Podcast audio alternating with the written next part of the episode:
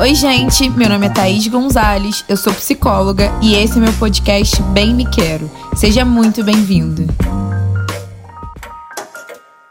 Hoje eu quero falar com vocês um pouco sobre mindfulness e trazer uma prática de respiração afetiva. Então, em primeiro lugar, deixa eu explicar para vocês o que, que significa mindfulness para quem não sabe. Mindfulness significa atenção plena. Mais do que um conceito, é uma prática que exerce influência sobre a nossa saúde mental, sobre o nosso bem-estar. Significa você estar aberto à experiência presente, observando seus pensamentos, sem julgamento ou crítica. Isso é muito importante. Você percebe pensamentos, sentimentos, sensações. É uma técnica, antes de tudo. Tem muita gente que acha que é religião. Algumas religiões usam, utilizam mas não é uma religião. Atenção plena é um método de treinamento mental comprovado cientificamente. Você não precisa se sentar no chão de perna cruzada, é, mas se você quiser, você pode. Você pode praticar essa técnica de atenção plena em qualquer lugar, a qualquer momento, caminhando, fazendo comida, tomando um café. Então, é, praticar atenção plena não exige muito tempo, mas é preciso ter paciência e persistência. Não é complicado e nada tem a ver, gente, com sucesso ou fracasso.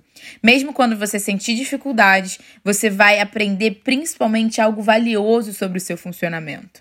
A ampliação de consciência te permite avaliar suas questões e encontrar o melhor caminho para você. Mindfulness, ele nos proporciona principalmente um espaço mental, digamos assim.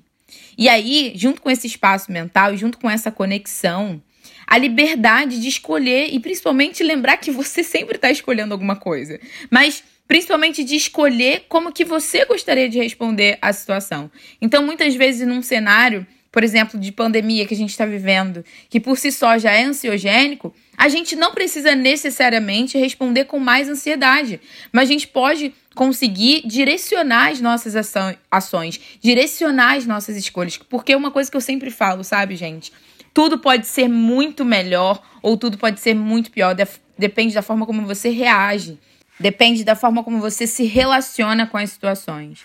Então, ver o mundo com clareza te faz capaz de tomar atitudes mais sábias para mudar o que precisa ser mudado, para fazer o que precisa ser feito. Existem alguns benefícios de praticar o mindfulness. Então, o primeiro deles é a redução dos níveis de ansiedade, irritabilidade. É, as reações se tornam mais rápidas, então você começa a ter mais atenção ao que está acontecendo e, consequentemente, ao melhor caminho que deve ser tomado naquela situação. É, reduz o impacto de doenças graves, como dor crônica e câncer fortalece o sistema imunológico e desativa o modo automático de funcionar, ajudando a você fazer escolhas é, mais assertivas e mais funcionais. Os pensamentos que você tem ao seu respeito são muito importantes. O que você tem se tornado com o que tem pensado, sabe? A autocompaixão, ela permite que você seja motivado de uma maneira positiva, ao invés de usar a autocrítica punitiva como forma de você conduzir sua vida.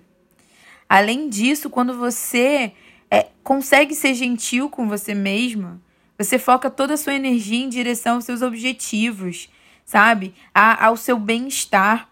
A autocompaixão não é sobre mergulhar em nossas dificuldades, mas é aceitar que elas são parte da nossa vida, sabe? E que mesmo errando, a gente pode aprender, sabe? A gente pode é, ficar bem. Localiza onde você está carregando essas afirmações sobre você. Onde que no seu corpo você sente isso? Qual que é a sensação de, de sentir que você é inadequada, de sentir que você é mal, de que você não presta? Vamos fazer um exercício aqui junto?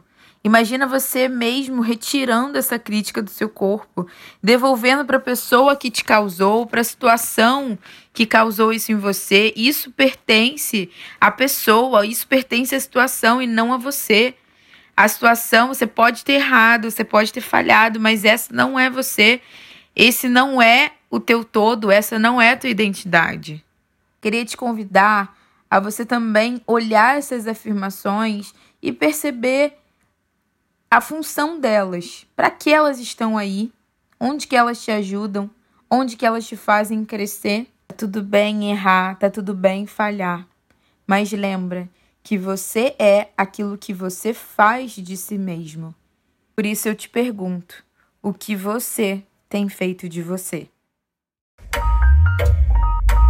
Se você gostou desse podcast, é só me seguir aqui. E se você quiser saber mais sobre esse e outros assuntos, é só me seguir no Thaís Gonzalez Psi. A gente se vê no próximo podcast.